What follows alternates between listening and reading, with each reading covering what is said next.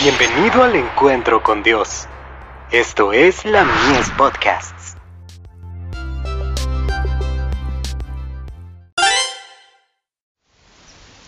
Cada día con Dios.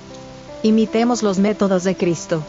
Al oír esto Jesús les dijo, los sanos no tienen necesidad de médico, sino los enfermos. No he venido a llamar a justos, sino a pecadores. Marcos 2, verso 17. Jamás maestro alguno honró de tal manera al hombre como lo hizo nuestro Señor. Se lo conoció como amigo de publicanos y pecadores. Se mezclaba con todas las clases sociales para que pudieran participar de las bendiciones que venía a otorgar. Se lo encontraba en la sinagoga y en el mercado. Participaba de la sociedad de los campesinos, alegrando con su presencia los hogares de los que lo invitaban. Pero nunca se insinuaba para que lo hicieran se esmeraba en aliviar toda clase de miseria humana que se le sometiera con fe, pero no ejercía indiscriminadamente su poder sanador donde se manifestaba independencia de criterio y egoísta exclusividad, que podrían impedir dar expresión al pesar y solicitar la ayuda tan necesaria.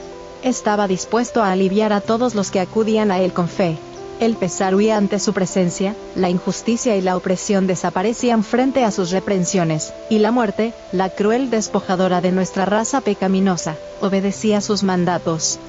En toda época, desde que Cristo estuvo entre los hombres, ha habido quienes, aunque han profesado creer en su nombre, han manifestado una actitud exclusivista o una preeminencia farisaica, pero jamás han sido una bendición para sus semejantes no han encontrado excusa en la vida de Cristo para su fanatismo y su justicia propia, porque su carácter era abierto y benéfico. Hubiera sido excluido de toda orden monástica de la tierra, porque habría traspasado sus reglamentos.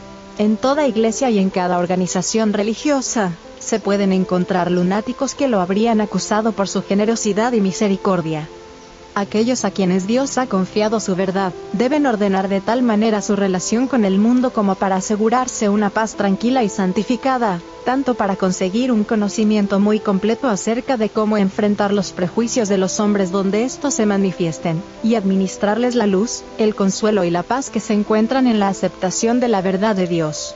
Deberían tomar como modelo y como fuente de autoridad la inspiradora vida social de Cristo deberían cultivar el mismo espíritu benéfico que él manifestaba, y deberían trazar los mismos amplios planes de acción para encontrar a los hombres donde se hallen. Carta 2, del 28 de agosto de 1878, dirigida a mis queridos hermanos de Suiza.